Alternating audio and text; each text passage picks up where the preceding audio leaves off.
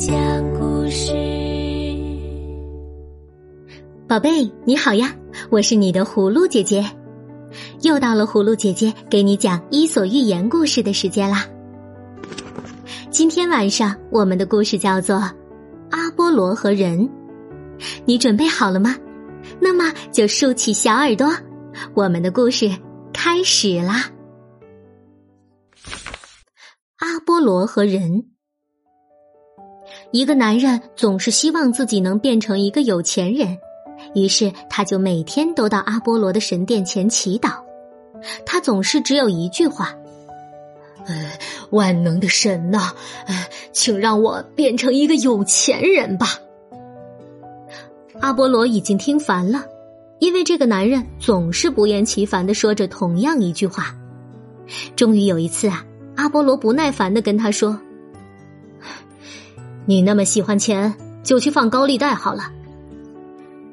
男人从此以后果然没再出现，直到三年后才又在阿波罗的神殿上出现。现在他似乎已经实现了愿望，以前一副瘦弱贫困的模样不见了，还穿着很昂贵的衣服，脸色呢也相当红润。看来你已经实现愿望，变成有钱人了。你难道？还有什么要求吗？阿波罗回想起以前，又感到不耐烦了。托您的福，我照您说的去放高利贷。今天先要向您道个谢。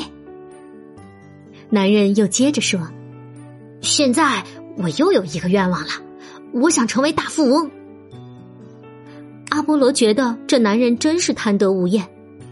男人又说。不过，今天想请您让我测试一下您的预言能力，改天再向神殿献出贡品，恭敬的祈求阁下的神谕，不然我可不难拿我的财富去冒险呀。